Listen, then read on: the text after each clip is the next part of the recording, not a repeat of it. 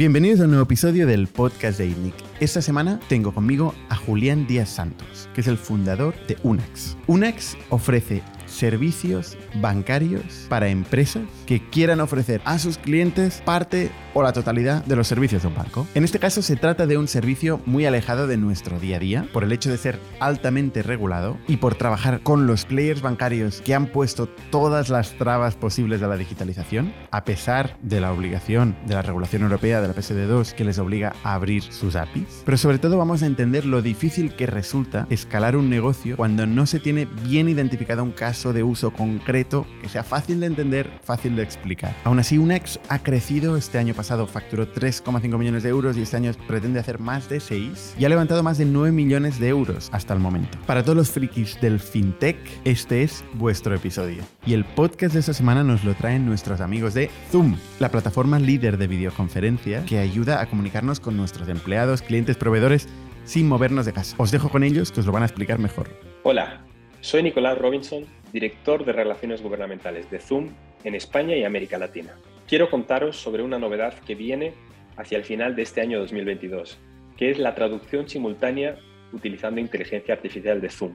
Con esta nueva herramienta que vamos a lanzar pronto, un empleado, ya sea de, de un hospital, de un gobierno, de una empresa, de una pyme, va a poder hablar con un cliente, con un proveedor de otro país y en otro idioma en tiempo real sin necesitar un intérprete. Por ejemplo, yo aquí en Madrid puedo hablar con un proveedor de Alemania que me está hablando en alemán en tiempo real. Imaginaos lo que esto puede traer de crecimiento y de oportunidades a las empresas de nuestro país y de todo el mundo. Y el podcast de esta semana también es posible gracias a Factorial, cómo no. Si todavía hacéis los procesos de nómina como en el antiguo Egipto, con papiro, ha llegado el momento de automatizarlo todo. Con Factorial podéis recoger todos los suplementos, todos los inputs que llegan a la nómina, comunicaros sin daros cuenta con el gestor y que lleguen las nóminas automáticamente a los empleados sin que os enteréis. Y haciendo todo esto, recopilando toda la información relevante, económica, contractual de los empleados para que los managers puedan decidir con información. Podéis contactar con Factorial en factorialhr.es. Y por último, gracias a todos vosotros que nos mandáis feedback muy relevante, que nos presentáis a gente a quien entrevistar en los podcasts o aparecer en las tertulias. Y todos aquellos que venís los jueves buscando feedback de vuestros proyectos o simplemente como audiencia escuchar lo que otros emprendedores están haciendo. Y sin más, os dejo con Julián y Unax. Bienvenidos a las historias de Startups de ITNIC, un podcast donde hablamos de startups, negocio y tecnología. Bienvenidos una semana más al podcast de ITNIC. Yo soy Bernat Ferrero y esta semana estoy con Julián de Unax. ¿Qué tal, Julián? Buenos días. Buenos días. Oye, cuéntame, ¿qué es Unax? O Unax, ¿cómo se pronuncia? Como, como a tu gusto. O sea, los españoles Unax, los extranjeros Unax. O sea, el, hoy eh, Unax es una entidad de dinero electrónico y básicamente es el core de la compañía, ser una compañía regulada eh, con capacidad de mover dinero digital. Eso es Unax. Em, a partir de aquí hay una serie de servicios complementarios, ¿no? con lo cual te diría que somos un proveedor de servicios bancarios básicos. ¿no? Al final podemos llegar a ofrecerte lo que sería el esqueleto básico bancario, pues para que tú hagas pues cualquier servicio alrededor de servicios de lo que serían propuestas bancarias. ¿Quién es el cliente y el problema que solucionáis? Mira, el, cliente normalmente son compañías y podríamos hablar de compañías desde, desde pequeñas compañías que lo que buscan es crear un neobanco eh, y lo que no quieren es regularse, con lo cual al final nosotros lo que, lo que le ofrecemos es, primero, la capa regulada, porque para poder ofrecer un, un, neobanco tienes que ser regulado, pues le ofrecemos la capa regulada y luego todos los servicios eh, que van, dijéramos, anexionados a la regulación. Al final, el, el dijéramos, la necesidad de un neobanco, de un neobanco, eh, o el objetivo de un neobanco básicamente es ser eh, la, pues la cuenta principal de un cliente, ¿no? Es la forma de poder retener a un cliente. Con lo cual, si tú le das una cuenta corriente a un cliente y en esta cuenta corriente el cliente tiene la capacidad, pues por ejemplo, de recibir su nómina, de pagar, de pagar sus recibos y demás, pues en ese momento te conviertes en la cuenta principal. ¿no? Adicionalmente, pues podemos ofrecer todo un set de servicios desde eh, tarjetas virtuales, eh, tarjetas físicas, eh, servicios complementarios como podía ser agregación bancaria para que ese neobanco tenga la capacidad de capturar la información de cliente de otros bancos y unificarla toda en, su aplicación y de alguna manera pues que el cliente pueda tener una visión completa de, dijéramos, de, su, situación financiera. de la misma manera que podemos crear un neobanco, eh, podemos crear el concepto de in-house banking. ¿no? El concepto de in-house banking, o sea, Neobanco básicamente es una fintech que crea un aplicativo basado en regulación. Y al final, pues acabas teniendo cuentas, tarjetas y demás.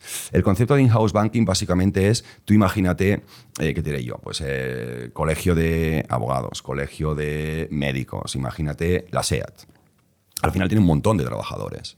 Y esos trabajadores, normalmente, eh, la propia compañía lo que hace es pues buscar acuerdos con bancos pues para que tengan ciertas facilidades. ¿no? Pues imagínate que, trabajen con BBVA, por un decirte. Trabajan con BBVA, pues todos los, trabajadores normalmente tienen una cuenta en BBVA y BBVA, por pertenecer a ese colectivo, le ofrece pues, una cierta, unas ciertas ventajas en ciertos servicios X. ¿no? Claro que, cuál es? Bueno, eh, o sea... Eh, porque un banco al final te da, o sea, te da los servicios de pagos, cobros, eh, bueno, yo domiciliaciones. Pensaba, pensaba, o sea, esos son los servicios básicos, ¿no? Y, te cobran comisiones. Y, te cobran comisiones. Pero, por ejemplo, cuando hablas de in-house banking, los servicios que te dan, e, eso es básico, ¿no? O sea, si, no te dan una cuenta corriente y métodos de entrada y salidas, que ya no te, no te pueden dar nada. Pero, por ejemplo, eh, te dan unas condiciones especiales pues, para hipotecas, unas condiciones especiales pues, para, no sé, pues, para una financiación y demás. Claro, ¿qué es lo que pasa? Eh, te da lo que tiene y lo que tiene normalmente no es lo mejor. Igual de las 10 productos, no te hablo de servicio puramente bancario, sino de producto más bancario. ¿no? Mm, te da lo que tiene y a lo mejor BBVA pues, puede ser muy bueno en hipotecas, pero a lo mejor en, no lo sé, pues en financiación de equipos clínicos, pues es una castaña. Pero es lo que tiene, no tiene más. ¿no? Entonces, con lo cual, tienes dependencia de un único proveedor de productos bancarios. Eh, ¿Dónde está la gracia del, in-house banking? Es que tú te creas una arquitectura bancaria, es decir, justamente lo que decías tú al principio, ofrecerle unas cuentas a tus trabajadores mm, en la que obviamente reciben la nómina, eh, obviamente pueden tener una tarjeta virtual o física, eh, pueden tener cuentas adicionales pues, para hijos, para familia y demás, pero nosotros somos totalmente agnósticos. Eh, tenemos dos cosas que, son muy buenas. Lo primero es que somos agnósticos, es decir, que tú tienes la tranquilidad de que yo no te voy a quitar a tus clientes, porque yo no ofrezco hipotecas, porque yo no ofrezco productos bancarios. Y por contra, trabajamos en API, con lo cual tienes la ventaja de poder hablar, por un decirte, eh, con BBVA para ofrecer hipotecas a tus clientes y conectarla a ese in-house banking. Pero por contra, eh, pues a lo mejor líneas de crédito, pues Raiffeisen Bank es súper interesante, pues conecta a Raiffeisen Bank.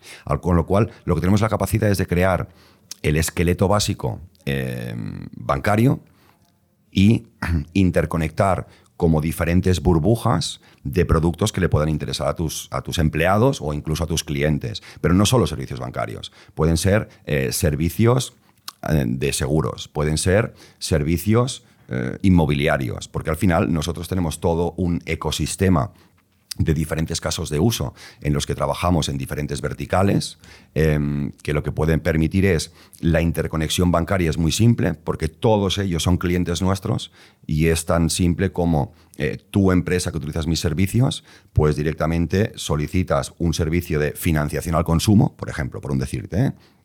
a Cofidis una tarjeta revolving a eh, Carrefour, eh, unos seguros de automóvil a Mafre. ¿Y qué, pinta Unex en todo esto? Somos, lo que te decía, el esqueleto bancario que está detrás. O sea, eh, Banco de ¿La interfaz? Para el, para el, empleado en este caso? Mm, más que, la más que lo que sería la interfaz, somos los cables que permiten hacer todo lo que te estoy diciendo. O sea, luego lo que sería la parte más front, el aplicativo, pues es un aplicativo desarrollado en base a tus necesidades que lo puede hacer o un partner nuestro o tú con un proveedor. Pero, por ejemplo, para poder emitir, eh, para poder emitir em, cuentas corrientes, pues tienes que tener, dijéramos, un banco representante. Eh, para poder emitir cuentas corrientes tienes que estar conectado a todo lo que son las, las cámaras de compensación bancaria. En el caso de España, pues Iberpay, por ejemplo. Eh, tienes que estar conectado a SWIFT para que esas cuentas estén, eh, sean, dijéramos, reconocidas a, a nivel internacional cuando existe una transaccionalidad. Todo eso es lo que nosotros ofrecemos en un simple cable. O sea, tú te conectas, empiezas a emitir cuentas corrientes y esas cuentas corrientes que de alguna manera a ti lo único que te cuesta es el tiempo de decir a tu cliente eh, si quieres una cuenta o no. Detrás, todo el trabajo de interconexión, reconocimiento con todas las clearing house internacionales, eh, con SWIFT eh, y demás, eso es lo que hacemos nosotros. Y eso se llama in-house banking. Cuando una empresa quiere ofrecer a, un bueno, a su colectivo de trabajadores una serie de servicios bancarios. Sí, o sea, al final hay un montón de nomenclaturas. muchísima. En el mundo fintech sí, pero, pero al final lo que decía es, somos un esqueleto bancario. El mm. esqueleto bancario, si, si tú lo montas para que sea tu core business, en este caso tú eres un neobanco. ¿no? Entonces tú ofreces servicios eh, bancarios sin ser un banco.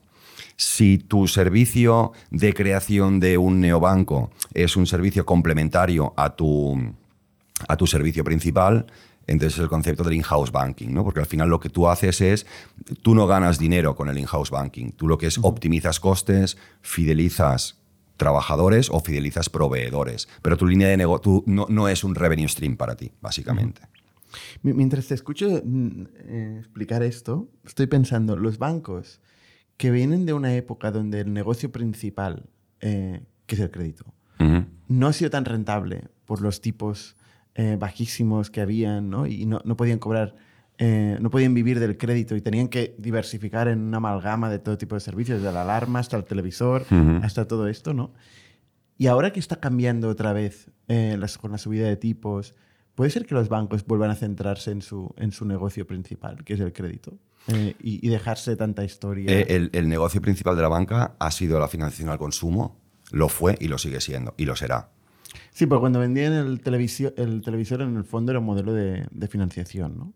Es, lo que ahora está tan de moda el Buy Now, Pay Later. Básicamente era eso.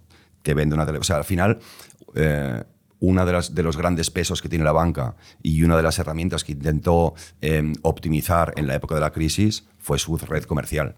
Al final decían, oye, em, eh, por el interés como tal no gano dinero con lo cual tengo que buscar líneas de negocio nuevas. Tengo una red comercial y un conocimiento de mercado relevante, ¿no? Pues voy a intentar utilizarla. Y tú ibas y prácticamente ibas a, ibas a una sucursal a abrir una cuenta corriente y salías con la cuenta corriente, con un televisor, eh, con un viaje a Marbella y con cualquier historia. Porque ¿El donde seguro? El seguro, porque donde ganaban dinero era en eso, ¿no? Pero sí que es verdad que al final, eh, si, o sea, el futuro de la banca eh, tiene que ser eh, apificarse y convertirse, y convertirse en una compañía tecnológica con licencia bancaria. Porque no pueden ser, o sea, yo creo que el, cambio de mentalidad de la banca tiene que ser que ya no es monopolio. O sea, al final... Tú ¿Seguro? Porque esto es la otra, ¿eh? Tú dices, ofrecemos eh, servicios para que una empresa pueda convertirse en un neobanco. Como, como si... O sea, no hay muchos neobancos. O, ha habido muchos, pero no hay muchos establecidos. están haciendo ahora. O sea, al final, yo te diría que dentro del concepto de tecnología regulada financiera, eh, podemos decir que, han habido diferentes olas. ¿no? O sea, yo recuerdo cuando en 2011 em, eh, monté la compañía anterior, que era básicamente financiación puramente online. Mm, yo siempre decía lo mismo, ¿no? O sea, de la misma manera que la primera oleada original eh, podíamos hablar que era, que era un Privalia un Grupalia, y lo que rompió el mercado es que tú antes te querías comprar unos zapatos, ¿no? Y tenías que ir en horario comercial a la tienda de al lado y las ofertas que veías eran ofertas muy locales, ¿no? Y la disrupción donde estuvo en compra a la hora que quieras eh, y productos totalmente deslocalizados. ¿no? Eso fue una primera disrupción. Mm, dijéramos, eso acabó trasladándose al mundo financiero necesitas una financiación y normalmente... Obviamente el tipo de interés es, es, es, relevante, pero cuando tú necesitas un dinero, lo que, lo, que, lo que realmente te prima es una respuesta en tiempo real. ¿no? Tú pides, no lo sé, pues mil euros, pues porque quieres hacer un pago en lo que, lo que tú quieras. Mm, dijéramos, la disrupción de aquel momento eh, pues fue tener la capacidad de poderlo pedir online y que 24/7, un sábado a las 3 de la mañana, estés pidiendo 500 euros o 1000 euros y te digan sí o no. ¿no? Mm, eso, eso fue de alguna manera lo que fue la primera oleada. ¿no?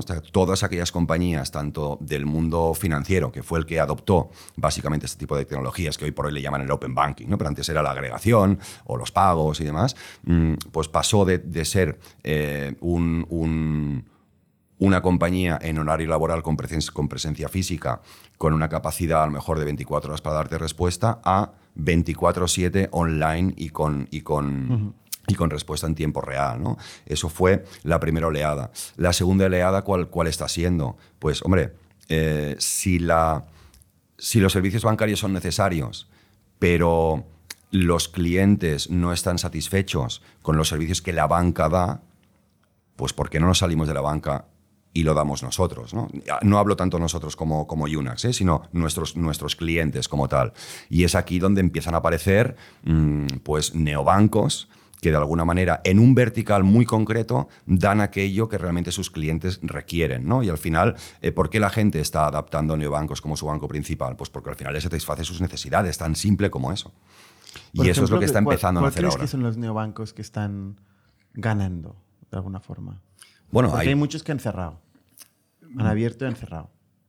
Eh, sí, porque al final, eh, uno, de los grandes problemas que tienen los neobancos es que eh, son modelos o B2B o B2C, pero son modelos finalistas mm, y al final em, el gran problema de un neobanco es no tener claro que los unit economics tienen que ser positivos. En el momento que tú tienes unos unit economics negativos. Eso todos los negocios.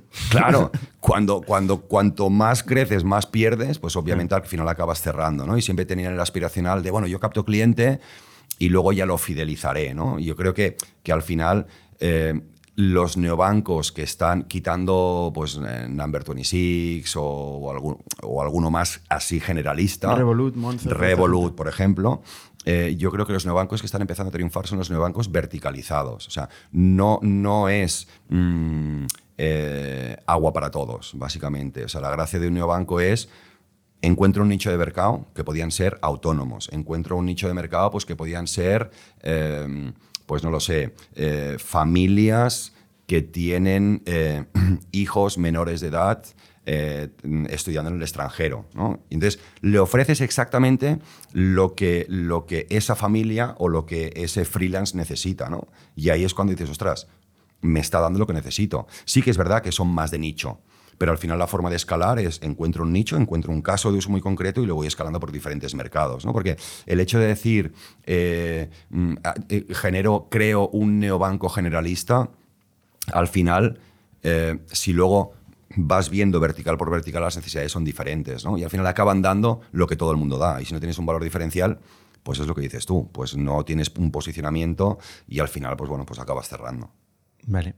Entonces, vuestros clientes son empresas que quieren ofrecer este tipo de servicios. Servicios de que, tradicionalmente de la banca y que vosotros vía API eh, podéis proveer a quien sea que monte la aplicación front. O sea, vosotros no montáis la aplicación. No, tenemos partners que se lo pueden hacer por dos temas, porque ya saben cómo hacerlo y ya lo han hecho, y porque conocen muy bien todo lo que sea la tecnología y la arquitectura de Unax y saben cómo interconectarlo, pero no, es, no, no, es, no, no entra dentro de nuestro portfolio de servicios. Aquí en este podcast ha estado Afterbanks, ha estado Fintonic. Em, ya no se me ocurre algún otro player de Fintonic. Bueno, pues quizá Eurobits, ¿no? También. No, no ha estado. ¿Cómo os comparáis con estos dos? Con Fintonic y, eh, Afterbanks. ¿Sois competidores? Mira, te diría, eh, Afterbanks, eh, Afterbanks es un agregador puro y duro. Está entrando en servicios de iniciación, ¿vale? Pero él se posiciona dentro de lo que sería el segmento de neobanco, perdona, de, de open banking básicamente lo que ofrece es... Hace pagos, ¿eh? También. ¿Perdón? Hace pagos. Sí, iniciación, te comentaba. Ah. Pero es iniciación pura y dura. Es un account a un, account, to account o un peer-to-peer. O sea, nosotros eh, somos una entidad de dinero electrónico que es mucho más. O sea, al final, Afterbanks lo que puede ofrecerte es agregación en todos los aspectos, ¿eh? Eh, consumidor final, empresa, con todas las capas que pueda llegar a tener, y mm, lo desconozco eh, porque fue adquirido por Indra y la verdad es que está un poquito ahora, o sea, no tiene tanta visibilidad como a lo mejor tenía hace, hace unos años, ¿no? Pero al final, el valor diferencial de la agregación no está en la agregación en sí, porque al final la agregación es la captura del dato, sino en todas las capas de valor que al final le estás dando a esa agregación. Puedes desde lo que serían las categorizaciones o por encima de las categorizaciones los indicadores que, te, que básicamente eh, te generan ciertas banderas que en ciertos en ciertas tipologías de servicio pues te pueden ser útiles, ¿no? Pero no deja de ser un agregador, ¿vale? Con algo de iniciación. Em, en el caso de em, eh, Fintonic, al final Fintonic podría ser perfectamente un cliente nuestro. Porque lo que es FinTonic no deja de ser un PFM, no deja de ser un aplicativo que utiliza la agregación de un tercero eh, para capturar información y con esa, con esa información, dijéramos, el core business de FinTonic es su categorización. Tiene una categorización extraordinaria. Entonces, esa categorización te permite pues, poder entender eh, los datos financieros de tus clientes y a partir de aquí pues poderle o bien dar consejos, o bien educarlos, o bien entender eh, cuáles son sus necesidades y a partir de aquí esos em, segmentos de clientes con necesidades comunes, una de dos, o proveer un servicio muy concreto, como podría ser, eh, te diría que es un poquito concepto marketplace al final, ¿no? O sea, con el, con el gancho de ofrecerte una información financiera pues muy pulida y muy bien realizada, al mm. final lo que está haciendo de una forma quirúrgica es ofrecerte seguros, ofrecerte financiación, o bien directamente, o bien porque tiene acuerdos con terceros, con lo cual podría ser directamente nuestro cliente. ¿Cuál es vuestra referencia? Eh, ya no en España, igual en el mundo, ¿eh? que un player como vosotros que ofrezca banking as a service y que sea un competidor. Mira, te diría, por ejemplo, un competidor que lo está haciendo muy bien es Solaris Bank. Sí que es verdad que Solaris Bank es más que nosotros. ¿eh? Porque Solaris Bank eh, ofrece nuestros servicios, que básicamente es lo que te comentaba antes, ¿eh? como centro, cuenta corriente, métodos de entrada y métodos de salida, pero sí que Solaris lo que hace es productivizar.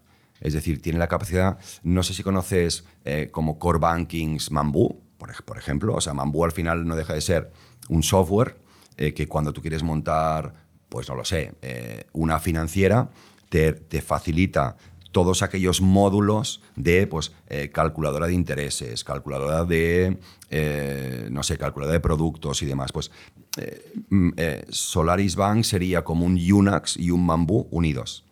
Te ofrece todo lo que sería la arquitectura de interconexión bancaria que tiene que ser regulada, más todos aquellos servicios adicionales a nivel modular pues que tú puedes llegar a necesitar para montar tu, para montar tu, tu, negocio. Por ejemplo, Brex. Brex. Sí. No lo conozco. No te, no te suena. En Estados Unidos, ¿eh? Digo, players así americanos que han sonado porque son eh, unicorns ¿no? y han levantado mucho, mucho dinero. Em, por ejemplo, Solaris Bank sería uno de estos casos o no? sí. ¿Dónde están? Alemanes, es alemán. Alemanes, vale. Bueno, están bajando, ¿eh? están, de hecho están entrando en España ya. Vale, vale, vale. vale. ¿Y, vuestra evolución cuál ha sido? O sea, ¿cómo, cómo, cómo empieza Unax? Pues mira, Unax empieza en 2016 como compañía puramente tecnológica, eh, básicamente para resolver eh, un, un, problema que en su momento tanto Jordi, mi socio, como yo teníamos. ¿no? O sea, veníamos del mundo financiero, él venía del mundo financiero regulado, yo venía de la financiación al consumo eh, y, nos, nos dimos cuenta eh, nosotros mismos eh, que muchas veces... Wonga, ¿tú venías de Wonga? Yo venía de Wonga, sí. Bueno, venía de Wonga, que de hecho yo venía de Credito Pocket. Credito Pocket era una compañía financiera que fue adquirida por Wonga en 2013. ¿Que era crédito al consumo? Era crédito al consumo, puro o sea, Buy now, pay later. no, era consumer finance puro y duro. O sea, buy now, pay later básicamente es te doy una financiación para poder comprar un producto. Vale. Tú eres más tipo Cofidis. Correcto, en pequeñas cantidades. Vale. ¿Online? Online, 100% online. ¿Y qué pasó con Wonga? Eh, pues, ¿qué pasó con Wonga? Pues que crecimos como la espuma eh, y que en Reino Unido, eh, cuando fueron a aplicar a, a, licencia bancaria, porque la FCA obligaba a todas las financieras a ser licencia bancaria, pues tenían en aquel momento, te estoy hablando de 2015, me parece, 2015-2016, em, tenían 60 y pico por ciento de, cuenta, de cuota de mercado y los utilizaron como, eh, ¿qué diría yo?, como, como, como empresa ejemplificadora de lo que no se tiene que hacer y demás. Y De, hay de que no se tenía que hacer. Sí, pero bueno, fue por un tema de Reino Unido, ¿no? Y- y- y como, como ejemplo de lo que no tenían que hacer, pues empezaron a meterle multas y, y, bueno, y al final, desgraciadamente, acabó cayendo. El gran problema de Wonga eh, fue, eh, Wonga tuvo un founder que era excepcional, un tío súper inteligente, que era Errol Damelin, eh, y que tenía una visión de escalar eh, la compañía. Entonces, creó o sea, Wonga UK, por supuesto, abrió Sudáfrica, abrió Canadá, abrió Polonia, intentó abrir España.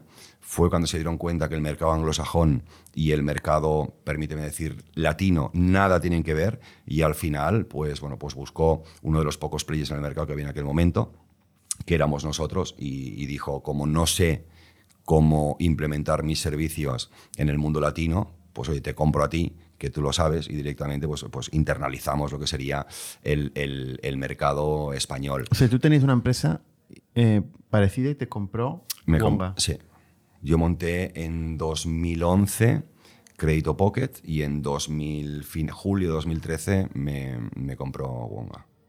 Vale. ¿Y no hay una limitación regulatoria en este ámbito de, de usura, de, de una un usury rate de algunos países, Bueno, sí, o sea, eh, a ver, hay países que tienen caps, es decir, que tienen un máximo. como Alemania, por ejemplo? Como por ejemplo Alemania, como podía ser Francia. Un cap en el tipo de interés que se Un cap puede en el cobrar. tipo de interés que se puede cobrar. ¿Tipo cuál? ¿Un ¿10%? Eh, depende del país. Depende del país. En sí, Alemania, por, por ejemplo. No te lo sé decir. No No, sé, te bueno, lo sé porque estoy. O sea, desde, desde, mucho tiempo que no desde sabemos. 2015 que estoy Vale. out of de, de este tipo de negocio. Y en bueno, España no hay. En España no hay como tal. Pero hay que diferenciar, eh, o sea, cuando tú analizas eh, una financiación, eh, siempre acabas mirando un TAE. Y un TAE tiene sentido en una financiación a largo plazo. Cuando tú haces financiaciones a 10 días o a 15 días, esa financiación es mucho más asimilable a una tarjeta de crédito. ¿Cuánto te está cobrando un banco por, por- por un descubierto, una tarjeta? ¿O cuánto te está cobrando eh, un banco por 50 euros? No van a tipo de interés, van a servicio, coste mínimo 5 euros. Si tú sacas 50 euros eh, y, eh, y- y- y pagas 5 euros y los tienes que pagar en 10 días, la TAE es del 1000%. ¿no? Y dices, "Ah, eso es usura. No, es un servicio que vale 5 euros. Es un poco el concepto. ¿no? Eh, y bueno, pues nada. Y, hacía- y hacíais eso y Wonga eh, os compró Sí. y tú seguiste sien- siendo el CEO Yo de- estuve, yo estuve en Wonga, perdona, yo estuve en Wonga hasta 2015. Y estuve en Wonga de 2000, eh, 2013 hasta mediados de 2015, encantado, la verdad, ¿eh? muy bien, porque aprendí muchísimo. eh, había un CEO con una visión de crecimiento y demás. Cuando empezaron todo lo que eran los problemas en Reino Unido, eh, pues decidieron los propios venture capitals, em, eh, pues dueños de, bueno, los pertenecientes al consejo de, de Wonga, pues buscar, ya que iban a ser una licencia bancaria, pues buscar un nombre de reconocido prestigio en el mundo única y exclusivamente mm, anglosajón para llevar la compañía con un concepto de, eh, permíteme decirle, de compliance first, ¿no? O sea, sobre todo cumplimiento y demás. Y al final, eh, pues por desgracia, entró una persona, eh, no te digo el nombre, pero entró una persona eh, que decía que el centro del mundo era Londres, que el resto de negocios satélites de Wonga, por muy bien que fueran, eran secundarios, que el principal negocio tenía que ser el, el, de, el de Reino Unido. Eh, todo el, el, dijéramos, el pastel de revenue y, todo, y, todos los activos que tenía eh, Wonga se, se invirtieron en intentar reflotar el modelo, el modelo de UK en detrimento del resto de, del resto de mercados. ¿no? Y en aquel momento eh, yo creo que fue mutuo. ¿eh? O sea, yo tenía, a mí el vesting me acababa el 13 de julio de 2015 y yo el 7 de julio de 2015 estaba sentado en la mesa de este señor diciéndole, mira, ni, ni, ni tú me aguantas a mí, ni, to- ni yo te aguanto a ti, con lo cual oye, vamos a buscar la manera pues de- de de, bueno, de, de buscar un handover cómodo y tal, ¿no? Y vamos, me fui, me fui. O sea, disfruté mucho durante un... O sea, disfruté montando Crédito Pocket. ¿Cuánto Eh, llegó a facturar esto? A ver, eh, factu- o sea, la facturación de una compañía financiera es por, dijéramos, cuánto llegas a gestionar de loan book, ¿no? ¿Cuál es tu cartera de, cartera de créditos? Nosotros, o sea, an- cuando yo me fui, si mal no recuerdo, estábamos alrededor de unos 20 millones mensuales, aproximadamente, de, de, de portfolio de crédito. O sea, Pero es un crédito muy corto. Sí, claro, son créditos de media 300 euros 15 días, 20 días. Pero movíamos unos casi, sí, unos 20 millones. Y, y a nivel de. O sea, ¿y no se mide por facturación? O sea, por comisión o por interés? A ver, una financiera normalmente eh, la mides por, por el volumen de, de préstamos que tienes. Obviamente tu rentabilidad te viene por el interés menos la mora que tienes, ¿no? Con lo cual el objetivo es tener eh, mora cero, un nivel de captación, con lo cual un CPA eh, bajito, y ahí es donde tendrás la rentabilidad, ¿no? O sea, em, Ya. El, el revenue, el revenue viene pues mm, ya no solo por lo que tú cobras, sino por lo que no te dejan de, de pagar, ¿no? Mm. Yo esto lo he mirado en varios bancos. Eh, por ejemplo, la Caixa, antes de la, de la fusión, creo que estaba en unos 9.000 millones, eh, pero de revenue, de top line. Pero a mí me pregunto, ¿este top line exactamente qué es? no? Bueno, esto es- es sería- un- y es- Banco, Banco Santander unos 20 o 30, 30 Claro, millones. hay mezclas, un montón. O sea, piensa que lo que nosotros hacíamos era eh, prácticamente una de las líneas de negocio de un banco. Sí, sí. está que básicamente era la financiación al consumo, focalizada, por ejemplo, la banca es su tarjeta de crédito, ¿no? Y nosotros básicamente le hacíamos financiación online. Vale. Luego aparecen en este espacio, bueno, Buy Now, Pay Later, pero Klarnas y aquí en España Secura, Ujú. gente que, que hace financiación al consumo, pero focalizado en una transacción. Correcto. Entonces tú sales de Wonga y el mismo mes, por lo que veo en LinkedIn, creas Unex. Bueno, yo con, Jordi ya llevamos tiempo hablando y llevamos tiempo hablando de que estábamos cansados de crecer, básicamente pues metiéndole gasolina al marketing, ¿no? Porque al final decías, bueno, sí, eh, tu crecimiento viene muy condicionado a una inversión en marketing y luego ciertos procesos de optimización, pues primero para reducir lo que eran los costes de adquisición y segundo pues para mejorar tus, tu, tu, dijéramos, tu, tu, funnel ¿no? de, de- conversión y luego, y luego de, de, mm, retención y demás. ¿no? Y siempre eh, te dabas cuenta que el, el- el último componente que tenías en cuenta y al final era el- uno de los componentes más relevantes era la tecnología en sí. ¿no? Entonces lo que, lo que ya llevábamos tiempo hablando con, con Jordi era, oye, eh, ¿por qué no montamos tú y yo algo que sea... O sea, olvídate de la parte fancy del modelo, ¿no? O sea, olvídate de, to- de toda la parte front, olvídate de la experiencia de usuario, olvídate del marketing como tal. ¿Por qué no ofrecemos a, a las compañías toda la parte, dijéramos, más, eh, permíteme la expresión, de- más oscura, ¿no? la que menos se ve? Oye, ofrecemos la tecnología para que eh, ellos, con un componente de negocio, tengan la capacidad de mejorar sus procesos. Y Pero que metan ellos del marketing. y que metan ellos el marketing y sobre todo lo que, no, lo que queríamos era eh, crear una compañía que no fuera tan sumamente intensiva en capital. ¿no? Y fue el, bueno, nos posicionamos inicialmente como la caja de herramientas financiera porque todo el tema de open banking no se hablaba ni existía el, el, el, dijéramos el, este naming obviamente el banking as a service todavía menos ¿no? y éramos la caja de herramientas financiera. ¿no? Y al final lo que, lo que les ofrecíamos a los clientes nuestros, muy focalizado en aquello que sabíamos, que era la financiación al consumo, eh, pues todas aquellas herramientas básicamente para mejorar sus conversiones, eh, para mejorar su retención, eh, para mejorar su decisión y para tener la capacidad de poder mover, el dinero en tiempo real. Así nació Unax, básicamente. En un momento temprano, todavía sin la PSD2, sin la regulación, no había Nada. mucha cosa No había nada. eh, de banking as a service. Oye, ¿de qué conoces a Jordi? Pues mira, yo conozco, conozco a Jordi cuando, cuando mm, eh, Wonga me compró. eh, un poco el mandato que me pusieron encima de la mesa es, oye, tienes que montar el modelo de negocio tal como funciona en, en Reino Unido y tal como funciona en los otros países. ¿no? Es decir, es un modelo de negocio que tiene que ir solo. Y para que vaya solo, eh, oye, pues ya conocemos ciertos servicios de agregación. En aquel momento el único, el único servicio de agregación que había era, era Instantor a nivel europeo. Eh, de hecho, nosotros fuimos los que trajimos Instantor a España. Y, toda la implementación, porque en aquel momento era solo scraping, o sea, tenías que tener cuentas y tal. Em, y utilizamos Instantor, teníamos, dijéramos, la capacidad de tomar la decisión en tiempo real, pero no, no podíamos mover el dinero en tiempo real. Con lo cual, en ese nicho de mercado, lo más relevante es la inmediatez, ¿no? Tú pides dinero, ¿vale? Tienes un coste de servicio que no es barato, pero la contraprestación es que lo quieres rápido, ¿no?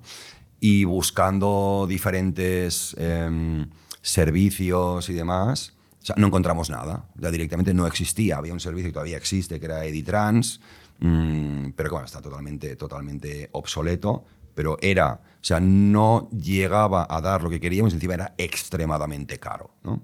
Un, por cierto, es un servicio bancario de la banca. Em, y de rebote, pues conocí a Jordi. Jordi estaba llevando la dirección general de una entidad de pago. Eh, y fue la que, o sea, él entró como CTO en esta entidad de pago y fue el que tuvo la capacidad de automatizarlo todo. ¿no?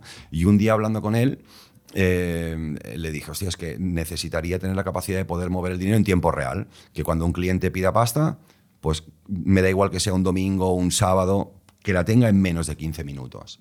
Y al final él me comentó, bueno, pues eso es lo que yo hago. Cuando, cuando viene una persona y me da un dinero y quiere, y quiere recibirlo pues, eh, su familiar en X país, pues tengo la capacidad tecnológicamente de hacerlo. Y así empezamos.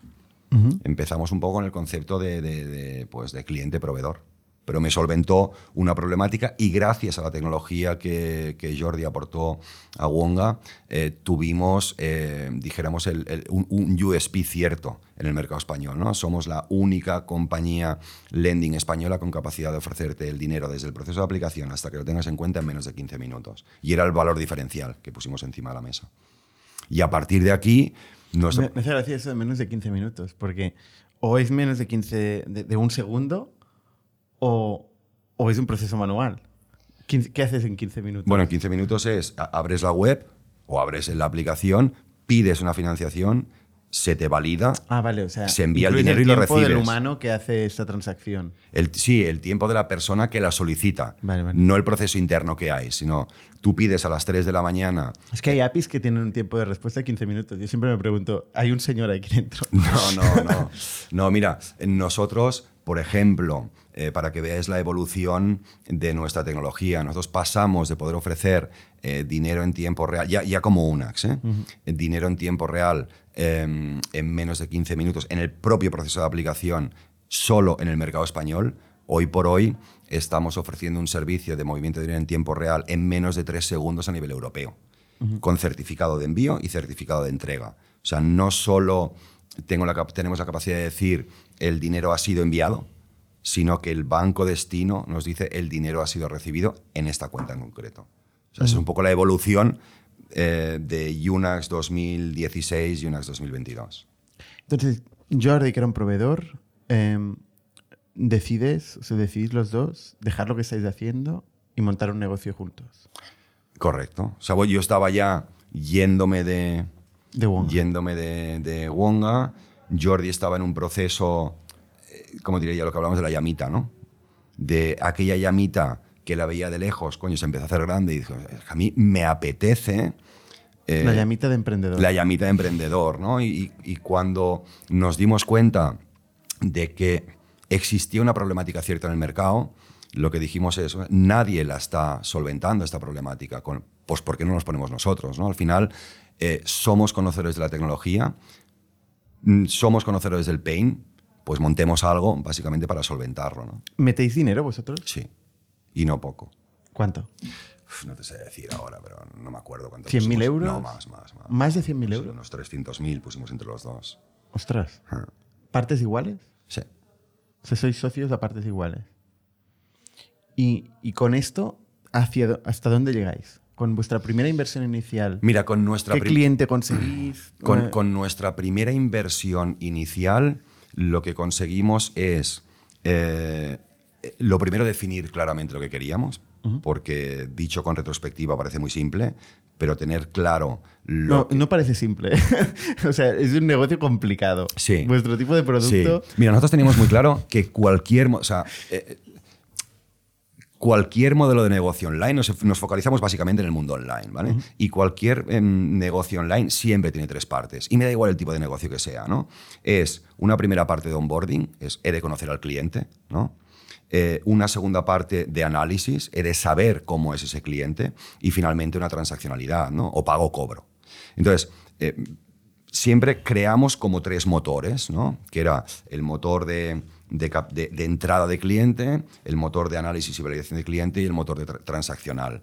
¿vale? Em, con esto, con con esta primera cantidad que era dinero propio, lo que conseguimos es poder definir estos tres motores, inicialmente muy basado en pagos, eh, y al final lo que fuimos es tan simple como a todos los competidores eh, de Wonga en aquel momento a ofrecer este servicio, tan simple como eso. esos fueron nuestros primeros clientes. Por un motivo muy sencillo.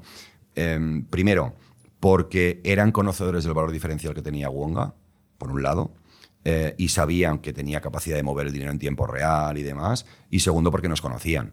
Y al final, cuando tú montas una marca en la que prácticamente la marca, bueno, prácticamente no quita, prácticamente, la marca no es conocida, eh, no tienes un histórico, eh, no tienes clientes que te respalden, no tienes, dijéramos, un capital que de alguna manera le dé un poco de relevancia a la compañía, pues lo único que le da un cierto nivel de credibilidad, de credibilidad a esa compañía pues es, el nombre de Jordi y el de Julián, ¿no? Y, al final era tan simple como decir, tú quieres tener lo que en su momento Wonga tenía, pues nosotros te lo hacemos. Y así es como empezamos.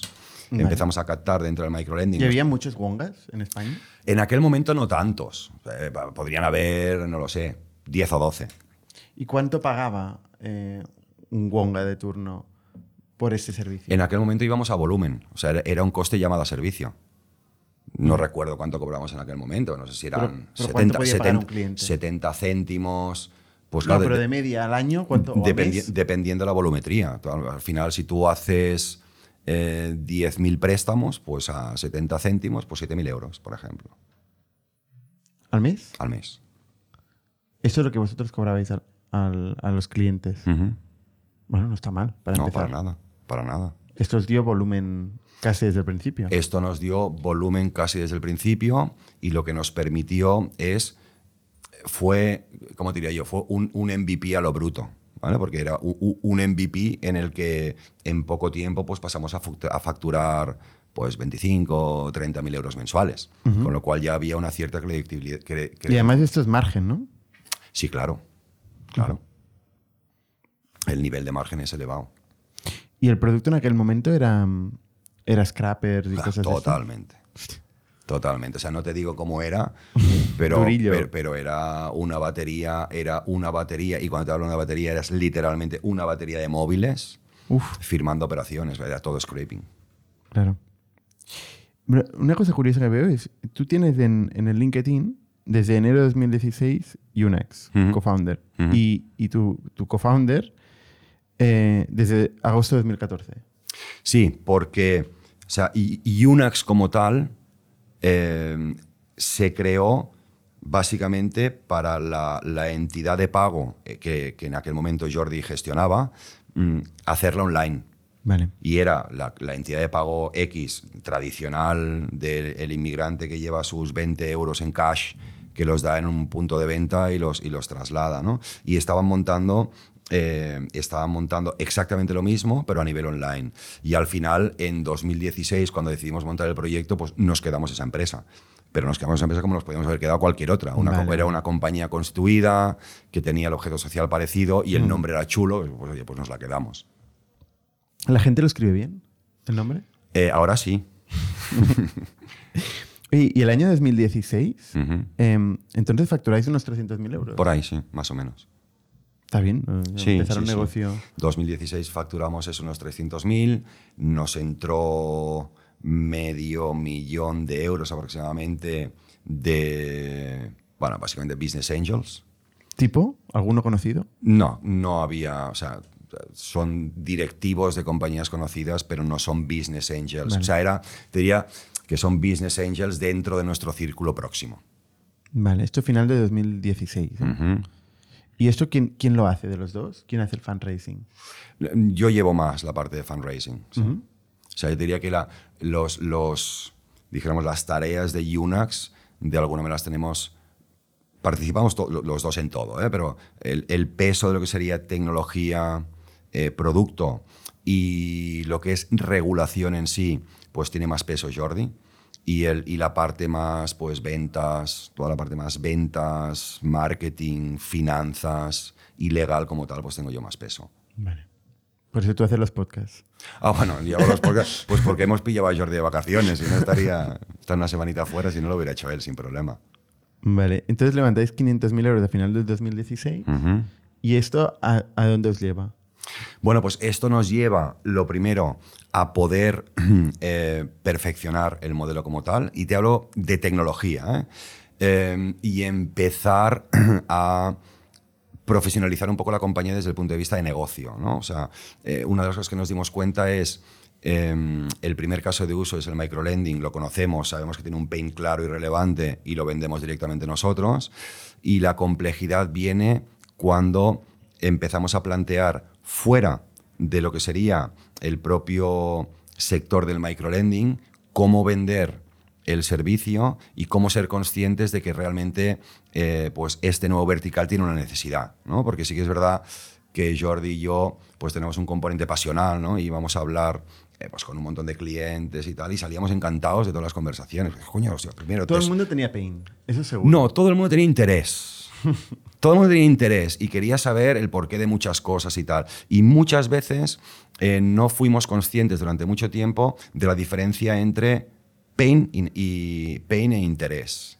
¿no? Entonces, lo que, lo que intentamos hacer es cómo eh, empezamos a, a industrializar el departamento de ventas y marketing, ¿vale? Para empezar a descubrir aquellas compañías que realmente tengan un pain, ¿no? Porque al final, em, dijéramos, el, kit de la cuestión era acortar ciclos de venta, ¿no? y, básicamente, pues lo primero que hicimos fue eso, ¿no? O sea, focalizarnos en, ya no tanto en el microlending, sino en el sector consumer finance, eh, todavía en aquel momento mm, la gente no era consciente de las tecnologías que hoy por hoy son Vox Populi, ¿no? El tema del Open Banking, más o menos todo el mundo que está en el mercado lo conoce, ¿no? Lo de la agregación, que si pagos y tal. Pero en aquel momento había un componente muy educacional.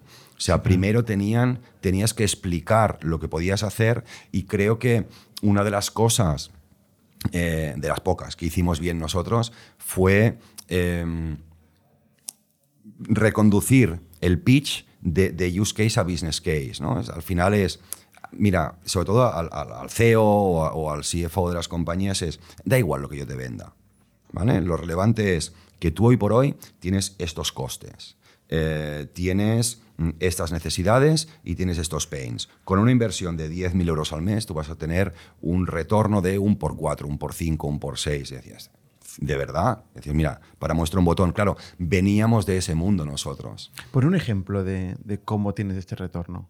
Pues esa es la diferencia entre interés y pain, ¿no? O sea, tú te ibas a buscar el pain claro. para cortar el ciclo de venta, porque si no con el interés puedes estar hablando años y no se cierra nada, ¿no? Correcto. Pues mira, un, ejemplo muy claro. Por ejemplo, si hablabas con alguien de marketing, ¿no? Y, y, hablabas de un modelo B2C, ¿no? Y hablabas del mundo financiero en concreto. Y te voy a hablar de números que a lo mejor ahora son irrisorios porque te estoy hablando de 2016. ¿eh?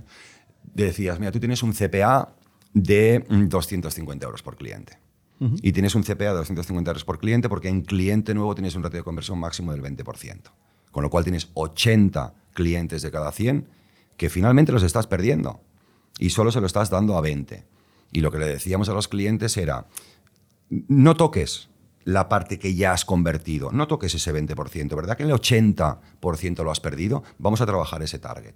Pero ¿cómo ayuda Unex ahí? Pues por ejemplo, en este caso con la agregación. En este caso, con la agregación, podíamos repescar clientes, reconducirlos al ciclo de venta. Eso, un ejemplo. ¿Pero cómo, cómo repescáis clientes con la agregación? Pues muy simple. Eh, cuando un cliente dice no, al final, no sé si. supongo que sí sabrás cómo funciona la agregación. La agregación no deja de ser un widget eh, incrustado en un servicio, ¿no? Pues tú al final... qué, servicio? O sea, pongamos un ejemplo concreto para, para entenderlo, ¿eh? Eh, pues, por ejemplo, en el caso financiación, es eh, pues tú pides tus. Inicialmente dices, oye, ¿cuánto quieres? ¿no? Pues mira, 3.000 euros a 24 Vale, o sea, meses. estamos hablando de un Wonga todavía, ¿eh? De un, Bueno, un caso de te- hablo Wonga pues porque estamos cogiendo el hilo conductor de la- Sí, sí, de- no, de- no, del Consumer. Finance. Si quieres que cambiemos directamente de Entonces tú segmento... les te- dices, mira, aquí estás perdiendo clientes que no te acaban de pedir el crédito, yo te puedo ayudar a recuperarlos. Correcto. Y la forma de hacerlo es pedirles que sincronicen su banco. Que sincronicen, no. Que den las que, que entren las credenciales para leer una vez para poder tomar una mejor decisión. Porque hasta la fecha, eh, las. Pero si no quieren pedir financiación, ¿cómo van a dar sus credenciales del banco?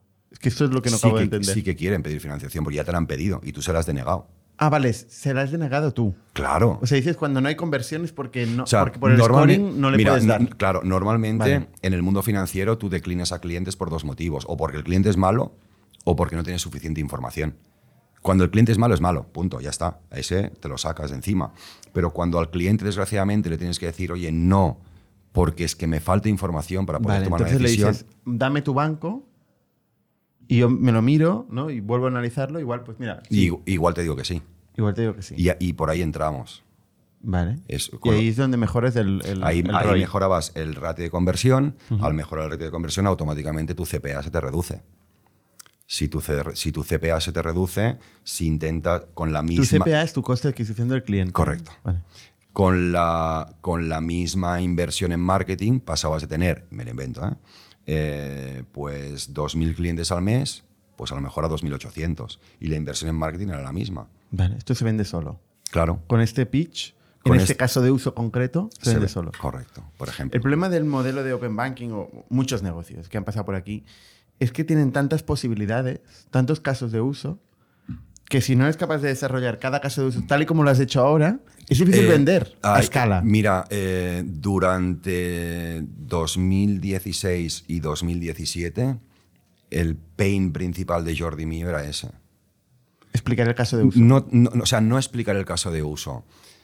Teníamos claro que serviría para tantas cosas que al final nos costaba aterrizar en casos de uso concretos. ¿no? Y era cuando te ibas a hablar con alguien y decías, hostia, esto es, esto es la bomba, ¿no? Claro, es súper Vale, pero vale, es la bomba, súper interesante y tal. Pero en mi caso, ¿qué? ¿Sabes? Entonces fue al final, pues oye, prueba error. Eh, teníamos, yo te diría que lo que hoy es un 5% de nuestro, marketing y ventas lo llevamos, es, un, solo, un solo motor, ¿eh? Pero lo que podía ser un 5% de nuestro motor actual, que es el Discovery Channel, ¿no? Vamos a descubrir dónde se puede utilizar y lo hacemos con una estrategia bastante inbound, ¿no? Vas presentando historias y esperas a ver qué te entra, en aquel momento era un 95%. O sea, teníamos un 5% claro, que era el microlending, ¿no? Y el 95% era hablar con mil personas que te llamaban, oye, sí, vennos a ver, pues porque estamos súper interesados en esto, ¿no? Entonces ahí, eh, otro de los pains que nos encontramos eh, fue que al final éramos, una compañía tecnológica, una compañía tecnológica de reciente creación que al final lo que hacía era tocar dato y mover dinero. Y entonces mm, pasábamos por el departamento de marketing y súper en- excitados a tope. ¿vale? Hablábamos con el CEO el triple de excitación. Claro, y luego saltábamos dos de los más relevantes. ¿no? Llegábamos a riesgo, eh, que durante mucho tiempo el departamento de riesgo, siempre es jodido el departamento de riesgo, ¿eh? pero en aquel momento, al no ser conocedor de ese tipo de tecnologías, se encontraba con un, con un tema relevante. ¿eh? Es decir, o sea, montar un score no es fácil. Eh, y empezar a montar un score con un tipo de dato que yo nunca he utilizado, el miedo que me da es pues que se me desbarate la herramienta. Y como se me desbarate la herramienta, aquí empezamos a palmar pasta. ¿no? Y al final, lo que siempre acabamos diciendo es lo que te decía antes: coge todo aquel cliente que declines y planteate una inversión en riesgo. ¿Qué quieres invertir? Pues cierta cantidad y luego hacemos un retro y validamos si con este dato tienes mejor o, o- o peor dato. ¿vale? O sea, ese fue uno. Pero el peor de todos era compliance. Claro, porque tú estás pidiendo al usuario que te dé sus credenciales. Sí. Esto es un poco. Da un poco de miedo, ¿no? Siempre es un win-win. La gente no tiene problemas en dar las credenciales. Eh, a ver. Eh, mi password del de- banco. de- depende, depende en qué vertical y depende para qué. O sea, cuando tú eh, cuando es un win-win, te, te voy a hacer un caso para cambiar del mundo consumer finance, porque a lo mejor puedes decir, joder, es que esta gente nada más se dedica a eso. En el mundo, en el mundo real estate, por ejemplo, alquileres, ¿vale? Eh, tú sabes que eh, mucha compañía, aseguradora, por ejemplo, eh, pues cuando un propietario de una vivienda la alquila, pues buscan un seguro de cobertura de pagos, ¿no? Pues para evitar, para evitar que, le- dejen de pagar y demás.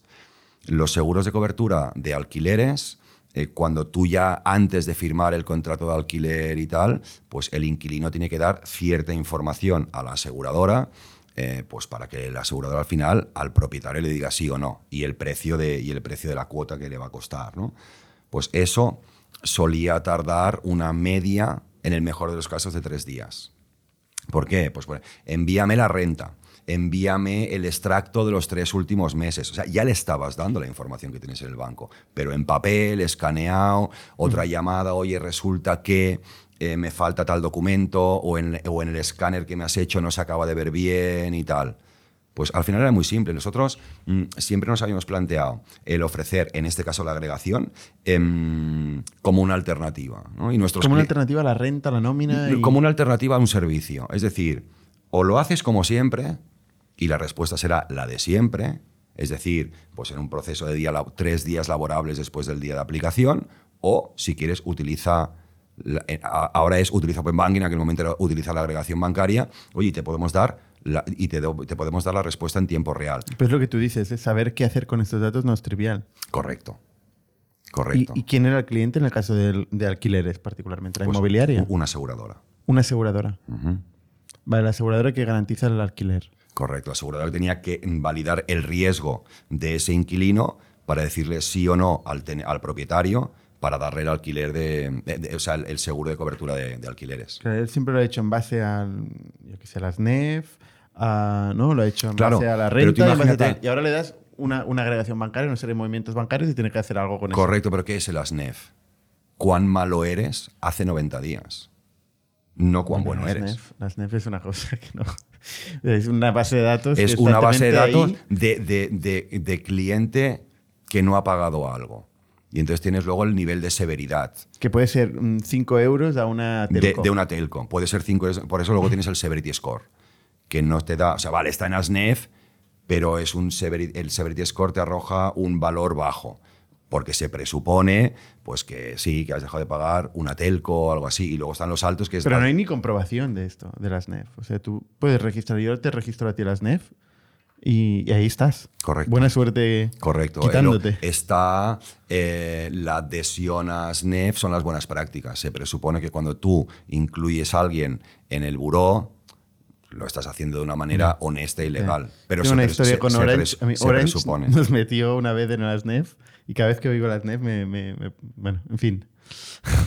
vale, entonces, el caso de alquiler que me estabas contando, ¿no? Claro, decías, hostia, es que la gente pone sus credenciales. Jolín, si yo te estoy diciendo por teléfono, una operadora que tú Claro, no has visto. justamente me has dicho el caso del alquiler donde el pobre inquilino es un desgraciado porque tiene una cola, bueno, en Barcelona o en Madrid, ¿no?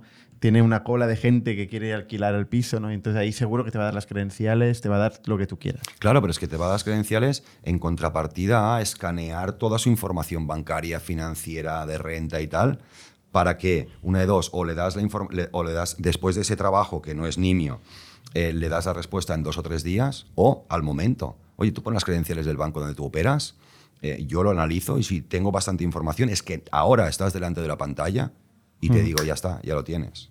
Y luego esas credenciales van con, una, con un robot vuestro eh, que va Iban. entrando. Iban. Ahora ya no, pero en aquel momento... En aquel momento sí. ¿Y eso no era un problema para el GDPR o la ley de protección de datos en el momento? Bueno, eh, por eso se nos ocurrió todo el tema de categorización, de categorización e indicadores, básicamente.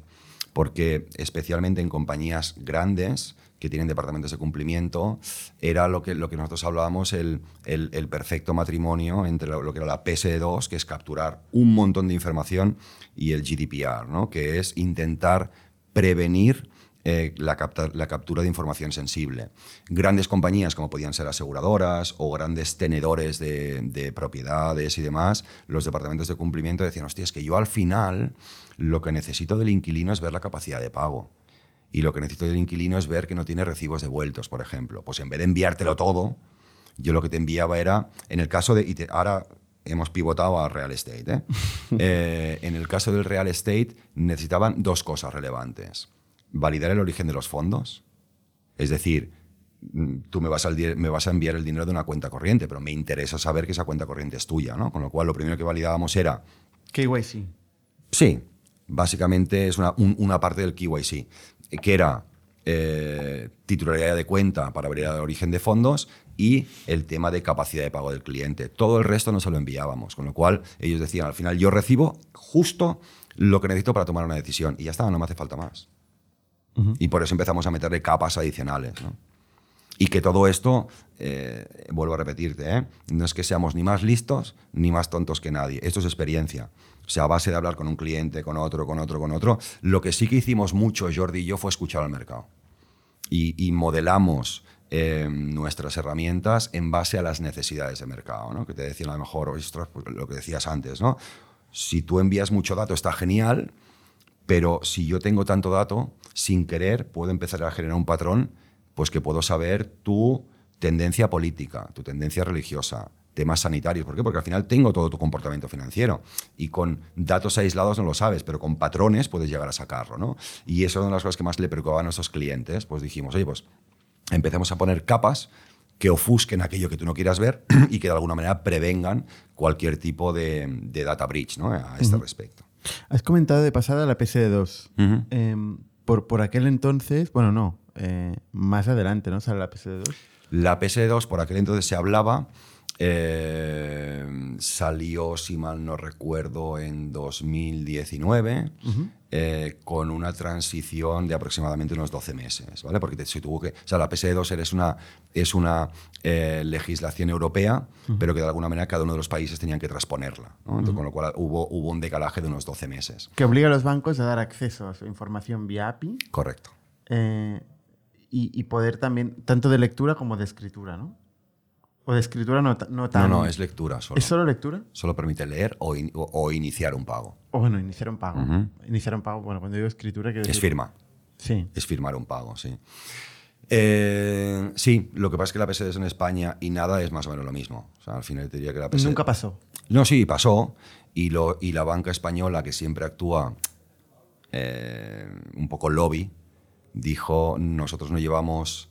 No llevamos eh, no, digo siglos, pero prácticamente podemos hablar de siglos. O sea, teniendo la, hegemonía de este mercado, ¿no? para que ahora vengan cuatro startuperos y tengamos que darles acceso al dato que de alguna manera es el tesoro nuestro, ¿no? Aunque nunca lo han sabido utilizar bien. Ya, pero, pero en cualquier caso, o sea, yo creo que eh, el, gran paradigma de la banca, mm, y, creo que las bancas exitosas irán por este camino, es que la, dijéramos, cuando se postulen serán compañías tecnológicas con licencia bancaria. Cuando la banca todavía se piensa eh, que con, con eh, dijéramos, con el network que tiene físico en, un, en un país, ese es el core de su negocio, se equivoca. Porque, entre otras cosas, con la tecnología de banca abierta y con el concepto banking as a service, etcétera, etcétera, etcétera, las fronteras empiezan a desaparecer. Y de la misma manera que pues, N26 está aquí o de la misma manera que Revolut está aquí, eh, pues, pues mm, cualquier otro banco que tenga un poquito de inquietud tecnológica y sea un poquito disruptivo, pues se puede ir y, de repente te quitan la te quitan la, cuota de mercado. Justamente ayer, y no viene al caso, estaba hablando con, eh, con Gwen, eh, y por ejemplo, el, el, posicionamiento de Nokia hace unos años, ¿no? O sea, Nokia era, dijéramos, el, móvil relevante en el mercado. Tenía el 80% de cuota de mercado. ¿Dónde está Nokia? ¿no? ¿O dónde está BlackBerry ahora? ¿Tú crees que esto va a pasar con la banca? Posiblemente sí. O sea, la banca tiene dos cosas que son muy buenas y que se tarda mucho en tener, ¿vale? Que es acceso a los grandes capitales, y cuando hablo de grandes capitales es eh, conexión directa con Banco Central para captar dinero y demás, eh, y un conocimiento profundo de la regulación, porque básicamente es el core de su negocio. Eh, pero tienen dos temas que creo que son también relevantemente negativos para ellos. ¿no? El primero es todo el legacy tecnológico que tienen. O sea, todavía hay, hay, hay banca, dicho desde la banca, que tienen ciertos servicios programados en COBOL y que dicen ni lo toques. O sea, ni lo toques, porque desconectar eso es que no tenemos ni pajonera idea de lo que puede llegar a pasar. ¿vale? Y todavía tiene una forma de vender muy tradicional, ¿no? que es venta a la oficina. Y sí que es verdad que todos están posicionando con, la, con el open banking y tal. Pero hay una cosa que está clara. Cuando nuestros padres ya no estén y posiblemente los hijos que tenemos cierta edad ya no estemos, el resto, o sea, los que vienen detrás son nativos digitales. O sea, mm, va a ser todo online. Por un motivo muy sencillo, porque la gente joven lo que busca es inmediatez.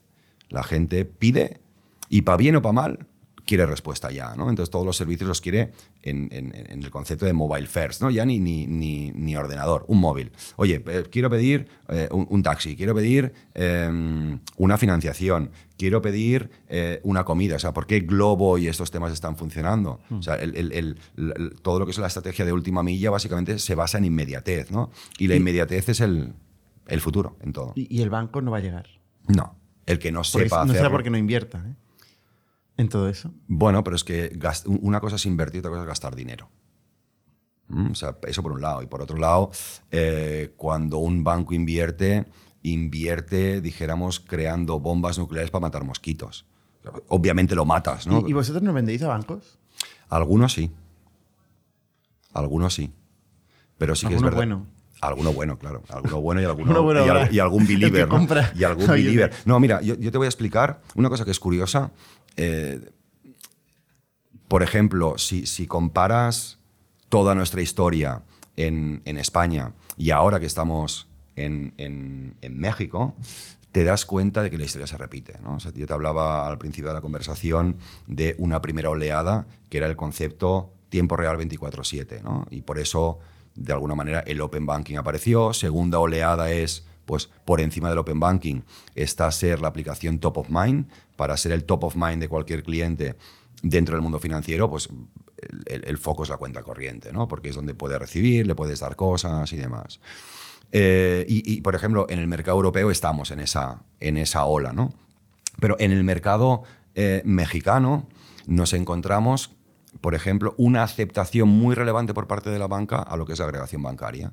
¿Por qué? Pues porque se, están dando cuenta que el dato de un cliente que ellos no tienen de otro banco, pues es súper interesante para ellos. Igual que aquí siempre habían sido reticentes, pues allí están súper abiertos a empezar a, empezar a utilizarlo. ¿Y ¿cómo, ¿cómo, evoluciona después de esta ronda? En el, siguiente año, en octubre del siguiente año, levantáis una serie de 1,5 millones de euros con Swan Lab. ¿no? Eh, esto es de 2010, final de 2017. Eh, en este momento, ¿qué teníais ya? Para levantar esta ronda? ¿Qué habéis conseguido? ¿Cuánto facturabais el siguiente Bueno, En, aquel momento no, te puedo decir facturación porque no me acuerdo, francamente, en el 17. Pero más o menos la evolución, como 3 por 2 o yo qué sé, por 3. Pues estaríamos, sí, alrededor de un por 3 aproximadamente. No sé si llegamos al millón, pero se acercaba. Vale. Eh, ya teníamos eh, un par de casos de uso consolidados. ¿Qué eran cuáles? Eh, básicamente financiación al consumo en diferentes verticales. ¿vale? Pero, o sea, todavía muy focalizado en lo, que era el concepto. Y mucho interés de mucha gente y muchos casos de uso, pero que todavía no era negocio. O, que, o, nos dimos cuenta de dos temas. Un primero, eh, que es relevante que un cliente tenga un pain. ¿vale? Y segundo, que ese pain realmente sea mm, monetizable para nosotros. ¿no? Porque tú puedes tener un pain muy relevante pero al final la implementación de nuestro servicio presupone 200 euros al mes para nosotros. ¿no? Entonces sí que intentamos escaparnos, o sea, siempre buscamos un nivel de facturación mínima, ¿no? porque la atención al cliente debe ser muy, muy, muy, muy cercana, porque al final cuando tú utilizas nuestras, nuestros servicios dentro, de tu, dentro de tu flujo, si nuestro servicio se rompe, tu flujo se cae. Con lo cual, la atención 24-7 y demás era muy relevante. Y dar una atención 24-7 a un cliente de 100 euros, pues no, nos valía la pena. Básicamente, lo que, lo, que, lo que nos permitió la ronda que hicimos con SwanLab fue empezar a profesionalizar la compañía en todos sus, en todos sus, sus áreas de, de negocio, ¿no? O sea, hasta la fecha, hasta 2017, pues te diría, y, lo digo con todo el cariño, ¿eh? o sea, la compañía éramos Jordi y yo. Eh, Jordi y yo decidíamos, Jordi y yo eh, trasteábamos, Jordi y yo vendíamos y había pues un equipo de desarrolladores que hacían y demás, pero un poco, un poco caótico. ¿no? 2017, eh, esa ronda nos sirvió para empezar a crear equipo directivo, de verdad. Y poder contratar gente, pues voy ya con unos salarios, con cara y ojos, pues para empezar a. que venían ya de ciertos negocios, con lo cual aportaban conocimiento ¿no? y, saber hacer. Y, de 2017 a 2018 creo que fue pues, el principal reto, ¿no? montar un equipo directivo con cara y ojos. Eh, y, y, con un equipo directivo con cara y ojos, pues volvimos a hacer lo mismo. Nos cogimos Jordi de la mano, la maletita, nos fuimos a Banco de España, le dijimos buenos días, señores de Banco de España, que venimos a, a regularnos. venimos a regularnos. Y cuando les dijimos qué es lo que, cuando les explicamos lo que hacíamos y tal, pues recuerdo que entramos en una mesa de plenos, yo nunca había visto en la vida una mesa tan grande. Y habían, cuando en un proceso estándar de aplicación, pues normalmente son dos o tres personas, habían 18 personas escuchándonos, ¿no? Y, y, les costó entender el modelo, porque no lo entendían, o sea, no entendían mmm, cómo se tenía que regular tecnología, o sea, PSD2 eh, desde la acepción de agregación e iniciación lo entendían, porque al final pues, se les había impuesto el hecho de, de, aceptar ese modelo, ¿no? Pero cuando eh, planteamos eh, una licencia por encima de lo que era el concepto de PSD2, íbamos ya a entidad de electrónico para mover dinero digital, hablamos del tema neobancario, estábamos hablando del tema de, en aquel momento no podían, las, las sedes no podían emitir cuentas corrientes, pero sí cuentas de salvaguarda, eh, cuentas escrow, wallets con conexión a tarjetas, con medios de pago y demás. Y cuando les explicábamos un poco los casos de uso, pues fliparon. ¿no? Y la verdad es que, pues como siempre, o sea, es muy chulo estar en la cresta de la ola, pero el problema cuando estás en la cresta de la ola es que la gente te entienda, ¿no? Y, y fuimos los primeros en aplicar, fuimos los primeros ¿Qué, en tener... ¿Qué, regulación aplicaste? ¿Licencia? De, dinero, entidad, de, entidad de dinero electrónico. Vale, ¿qué es diferente, diferente de licencia bancaria o licencia de pagos? O, Sí, o sea. Medio de pago. Yo te diría que la entidad de dinero electrónico es la licencia inmediatamente inferior a la licencia bancaria. Vale. Si tú, por ejemplo, quieres financiar con dinero de terceros, pues te vas a una entidad financiera de crédito y, tienes el epígrafe entidad financiera de crédito. Si tú quieres realizar eh, pagos Em, básicamente el, concepto de, remittance, tienes que ser entidad de pago.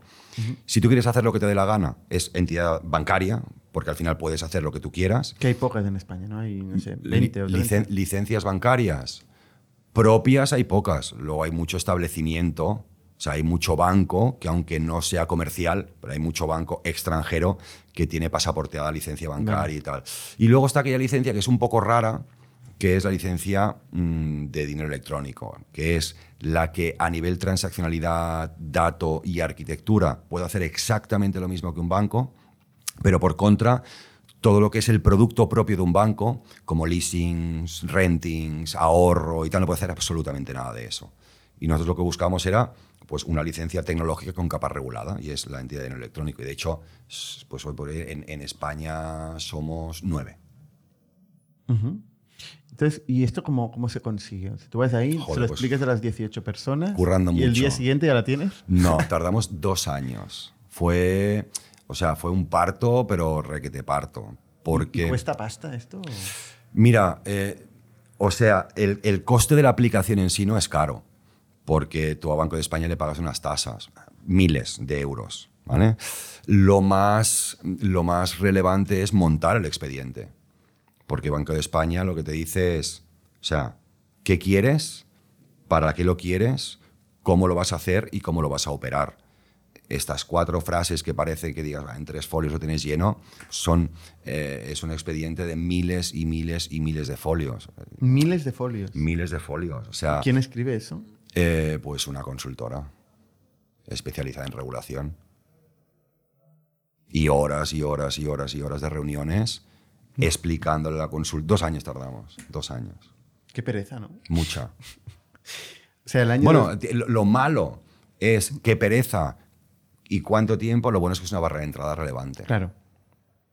Una vez la tienes. ¿Y eso es solo en España? ¿Luego en Francia? No, es la misma. No, no, no, no, es la misma. O sea, ¿Ah, las licencias europeas las pides en tu país de origen o en el país que tú estuvimos oportuno y luego las pasaporteas. Vale. Sí que es verdad que en el proceso de pasaporte, eh, esto es un trámite, o sea, si lo comparas es cero coma, ¿eh? pero también es un trámite que antes tú podías pasaportear em, de golpe allí donde te dé la gana y ahora tienes que decir a dónde vas y por qué. ¿no? Y nosotros al final empezamos eh, pasaporteando España, bueno, España era el origen, Italia, Francia, Portugal y Polonia. Y hoy por hoy tenemos pasaporte ya a nivel europeo, en toda Europa, para poder operar en toda Europa. Vale. Entonces, em, ¿qué cambia cuando tenéis esto? Pues haciendo el símil del fútbol, empezamos a jugar en primera división. ¿Sí? Total. O sea, grandes empresas os Mira, pueden yo te, contratar. yo- yo te iba a decir eh, algo que, que luego me he ido por las ramas y no te he explicado, ¿no? Cuando éramos mm, tecnología eh, y íbamos in- intentábamos ir a una empresa de un tamaño, ya no gran corporación, sino un- una empresa ya de un tamaño medio, mm, los departamentos de cumplimiento decían, ya, pero oye, si, si tú haces algo, ¿quién respalda este algo, no? Entonces, claro, en el momento que ya tienes licencia y en el momento que vas a hablar con una entidad financiera de crédito, en el momento que vas a hablar con un banco o en el momento que vas a hablar con una compañía grande, eh, cuando te hacen esa pregunta es muy simple. O sea, al final yo estoy auditado por Banco de España eh, y si pasa cualquier cosa no hace falta ni que vayas a los juzgados. Tú te vas a Banco de España, dices que Unax ha hecho esto que no está bien hecho y no te preocupes que se encarga Banco de España de cogernos de las orejas y, y de darnos lo que nos merecemos. ¿no? Eso da Pero, pero o sea, ¿tenéis que tener un fondo, un depósito, algo que respalde? Nosotros, eh, Como con- un banco, un banco tiene que Ah, tener un- bueno, un mira, depósito. eh, eh, un banco tiene que tener un depósito porque de alguna manera tiene activos y pasivos. ¿no? Entonces, básicamente, el fondo de garantía, que es un compendio de depósitos de toda la banca que aportan, básicamente es para garantizar todo el activo de clientes o pasivo de la banca, ¿no? que es todo lo que tiene. Nosotros transaccionamos solo. No hace falta depósito. Nosotros no depositamos dinero. Entonces, nosotros tenemos dos cosas eh, obligadas por parte de, de Banco de España. Eh, un mínimo de recursos propios, que va en base al volumen transaccional que movemos, con lo cual nuestros recursos propios mm, eh, fluctúan y cuanto más crezcamos, más recursos propios hemos de tener. ¿vale? Y unos seguros de cobertura mm, te iba a decir muy, muy amplios, son muy caros, ¿no?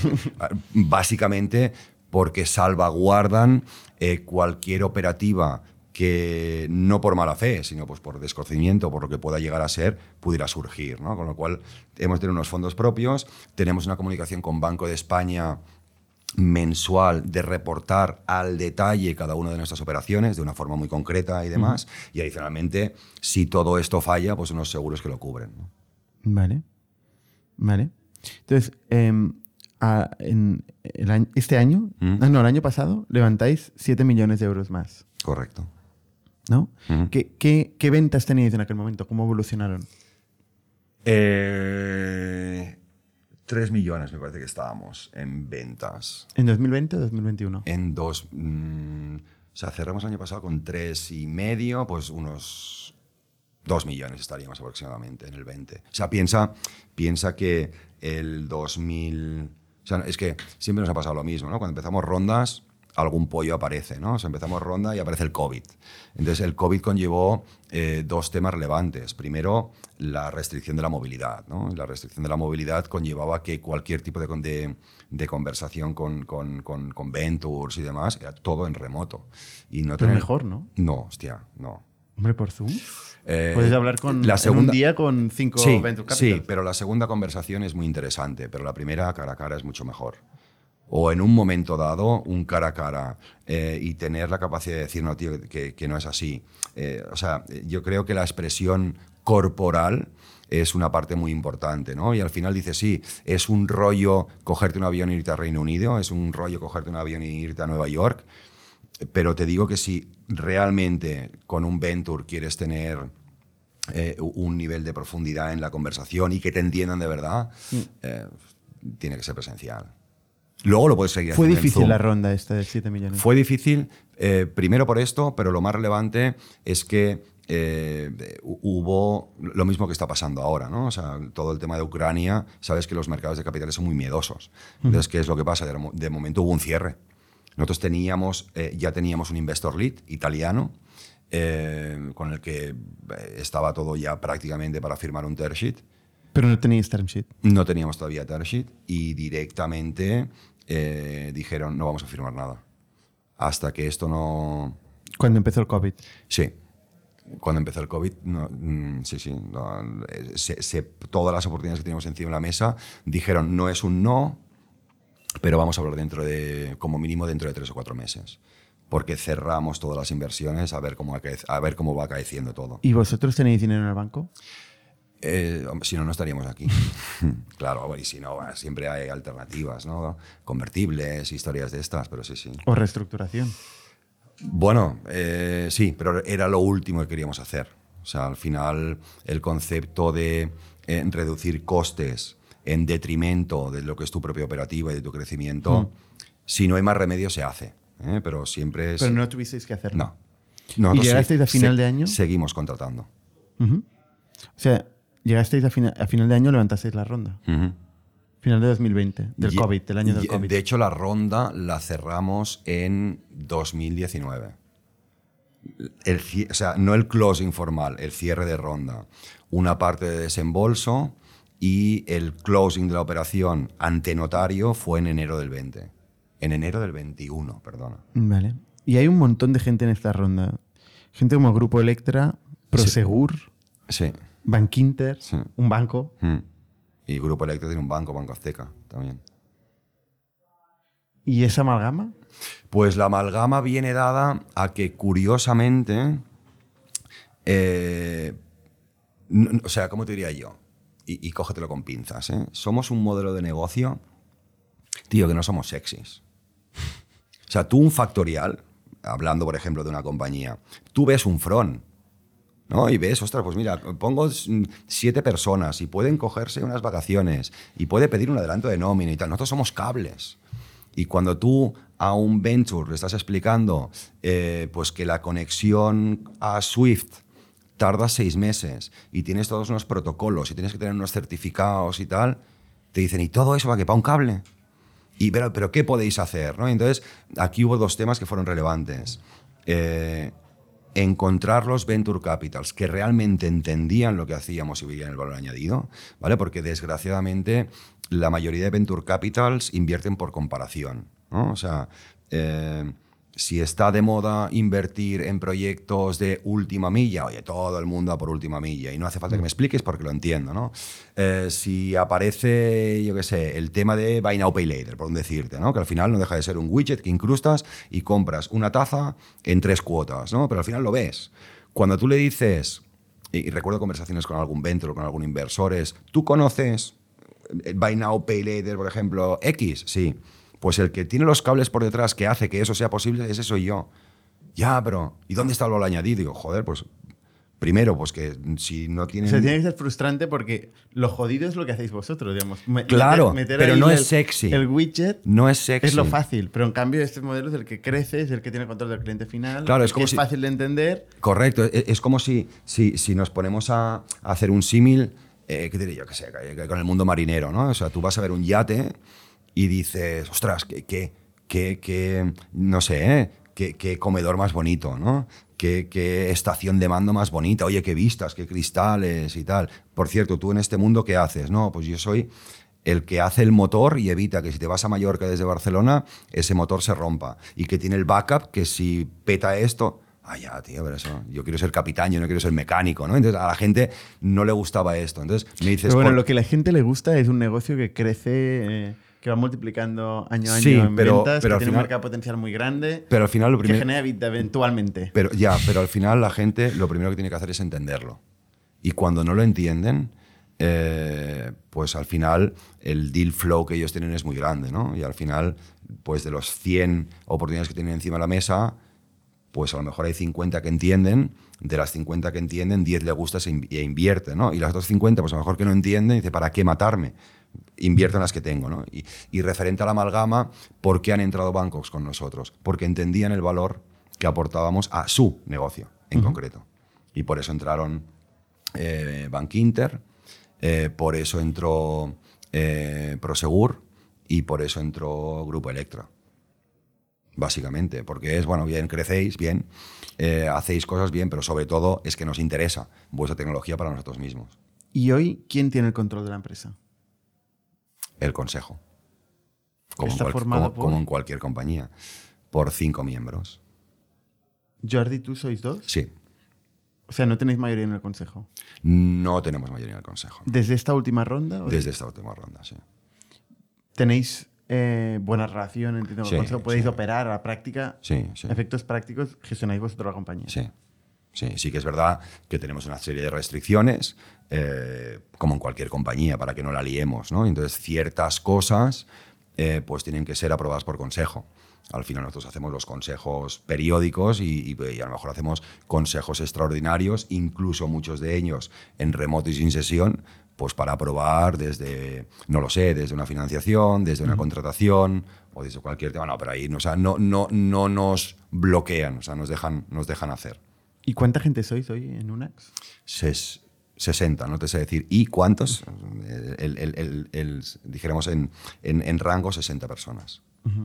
¿Y tenéis previsto llegar a la rentabilidad en algún horizonte concreto? Bueno, eh, ¿O estáis enfocados a crecer? No, eh, somos de la vieja escuela. O sea, al final yo creo que dos temas que son relevantes en, en Unax es que siempre hemos planteado, o sea, el crecimiento es el driver, por supuesto, pero el crecimiento con cabeza. ¿no? O sea, por ejemplo, a números, a números de hoy en porcentajes, eh, vamos más del doble.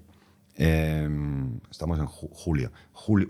Te hablo de cierre de mes, de junio. Junio contra junio doblado en cuanto a crecimiento de, de revenue y por contra, tanto, tanto coste de ventas como, o sea, OPEX más o menos igual, pero coste de ventas a la mitad. Es decir, que seguimos teniendo los mismos OPEX que teníamos en, en junio 21 con el doble de facturación.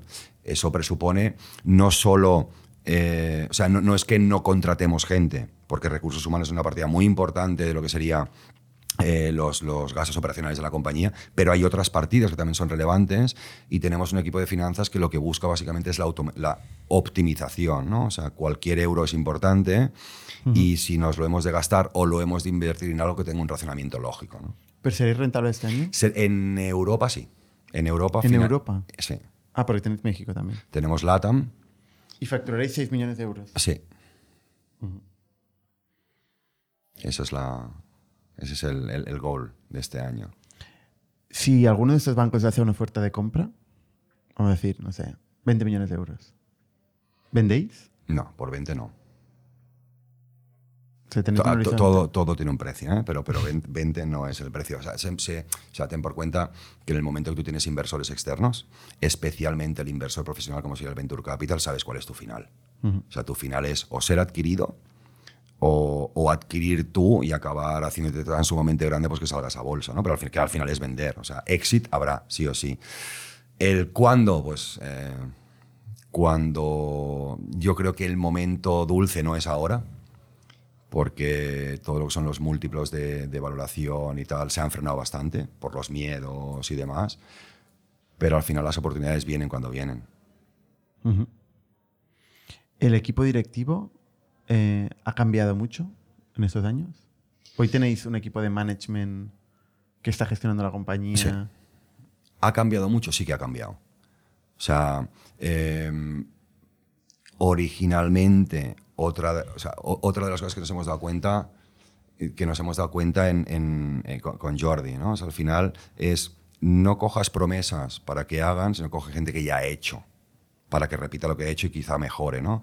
Con lo cual, sí que es verdad que dentro del equipo directivo, originalmente, eh, pues ciertas piezas que en su posición eran muy buenas, decidimos darles un empujoncito hacia arriba, ¿no? Y nos dimos cuenta, pues que a lo mejor alguien que hace muy bien las cosas no tiene perfil de directivo, ¿no? Lo que sí que te puedo decir que desde, desde que tuvimos la licencia, eh, ya el planteamiento fue buscar eh, un senior team, como equipo directivo, ¿no? Gente que ya viniera de haberlo hecho. Da, igual el vertical, pero mm, si lo que buscamos nosotros es un crecimiento, eh, una escalabilidad eh, y unos retos que de alguna manera similar ya lo hayan hecho en otra compañía. Con lo cual ahora vienen a esta, como mínimo volver a hacer lo que hicieron y quizá un poquito más. ¿Y tu día a día ha cambiado mucho? Desde el principio hasta ahora. ¿Y el de Jordi? ¿Ha cambiado vuestra o sea, involucración, estrés? eh, la No, forma yo creo que el, el- el el- estrés sigue siendo el mismo. Antes por unas cosas, ahora por otras, ¿no? Pero el estrés sigue siendo el mismo. Ah, quizá mm, lo que sí que ha habido es un poquito más de especialización, ¿no? O, o, llámale un poquito más de foco en cosas. O sea, antes era un poco em, estoy en todo, ¿no? Y casi que hacías un picking, con lo, con lo, cual el que mucha abarca poco aprieta, pero era lo que había que hacerse. Y ahora quizá pues estás más focalizado en ciertos temas, ¿no? O sea, te, especializas, te, centras más en ciertas cosas que es donde piensas que más valor aportas y otras cosas, pues gracias a tener un equipo directivo eh, con cara y ojos, pues puedes delegar sobradamente, ¿no? Porque también otro de los temas que es difícil es saber delegar, ¿no? Y confiar en que tu equipo directivo haga las cosas seguramente mejor que tú, pero, las, pero al final las hará. pues muchas gracias por contarnos la historia de UNEX. La verdad es que, bueno, eh, es un proyecto interesante, con un reto enorme, ¿no? Digitalizar ese espacio tan regulado, con tanta fricción y con tantas posibilidades de caso uso, ¿no? Pero que seguro que en el futuro, va, o sea, lo que es evidente es que en el futuro esto va a estar digitalizado, ¿no? Seguro. Alguien lo va a hacer. Seguro. Y esperemos que seamos nosotros. Esperemos que seamos vosotros. Muy bien. Oye, un, un placer estar con vosotros. Un saludo. Hasta la semana que viene. Somos un ecosistema de startups tech de Barcelona, creadores de Camalún, Kipu y Factorial, entre otras. Ofrecemos más de 5.000 metros cuadrados de coworking a startups y organizamos eventos diarios para discutir negocio y tecnología hasta la saciedad. Desde ITNIC Fund invertimos en equipos con capacidad de construir grandes productos y negocios. ¡Te esperamos!